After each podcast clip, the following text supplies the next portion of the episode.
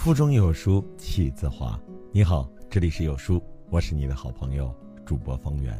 今天要和大家分享的这篇文章啊，来自于《美物记》的《你的长相就是你灵魂的模样》。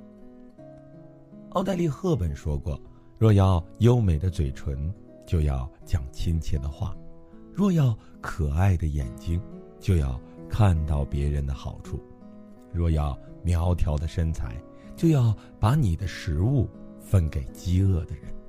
若要优雅的姿势，走路时就要记住，行人不止你一个。世上没有无缘无故的美与丑。一个长得好看的人，如果性格不好、修养不够，那不一定看起来好看。你的面相，就是你的风水。你的面相。就是你的性情。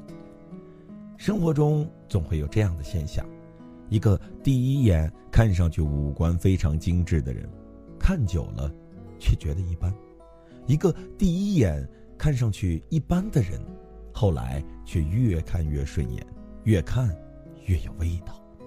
之所以会这样，多半是因为这张脸上渗透出了个人的性情，是性情影响着容貌。一个人的性格写在他的脸上。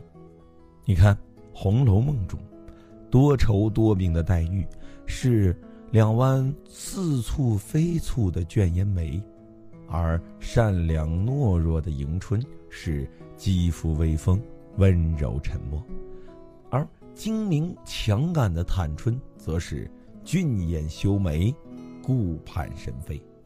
年深日久的性格，改变了他们的容貌。中国有一句老话叫“相由心生”，相由心生是告诉我们，一个人的相貌是会随着心念改变。你宽容，脸上便有了安然的美感；你友善，嘴角的弧度就会自然上扬；你简单，脸上便展现了孩童般的微笑；你虚伪，眼里便有了游离的窘态；你暴躁。眉头也特别容易紧蹙。一个人的精神状况若是发生了积极的变化，整个人就会有活力、坚韧、自信，不光是改变了容貌，更提升了气质。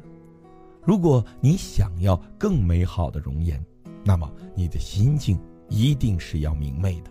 只有心底的明媚，才能滋养出旷日持久的美丽。你的面相，就是你的生活。我们常说这是个看脸的社会，以貌取人，真是肤浅。其实有时候以貌取人也是公平的。这种貌不只是颜值，更融合了面相、眼神、谈吐、举止和气质。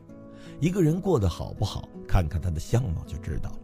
看到过这样一个调查。在工资水平上，长相好看的人比长相一般的人高出百分之十五。这不仅是因为长得好看就能获得上司的青睐，更多的是因为长得好看的人背后都有着很多的优点。一个女人精致的外貌背后，一定是过着更加精致的生活：精选饮食，按时休息，坚持读书，坚持运动。你的容貌正是你赋予生活的样子。好看的相貌需要天赋。但让人看着干净舒服的长相，只需要你的自律和爱护。我们每个人都要对自己的相貌负责。你的面相就是你的经历。周国平说：“如果上帝给了你一张漂亮的脸蛋儿，你要留心，这是对你的灵魂的一个考验。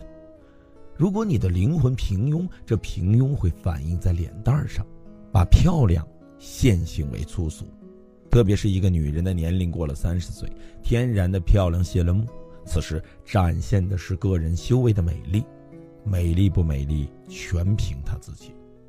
郭四小姐郭婉莹的故事，许多人都读过。她是出身名门的大小姐，也经历过人人自危、朝不保夕的岁月。年轻时被派到农场劳动，但无论多苦，她。仍然细心的打扮自己，尽量的保持从容和优雅。直至暮年，郭婉莹依旧是个优雅淑女。作家陈丹燕叙述和郭婉莹见面的场景：那天，她的头发如雪，穿着天蓝色的毛衣，还是很美的一个人。她在八十六岁的时候，与三个年轻女子一起出去吃饭，可那感觉却好像是三个男子陪一个迷人的美女去参观，而不是三个女子陪一个老太太。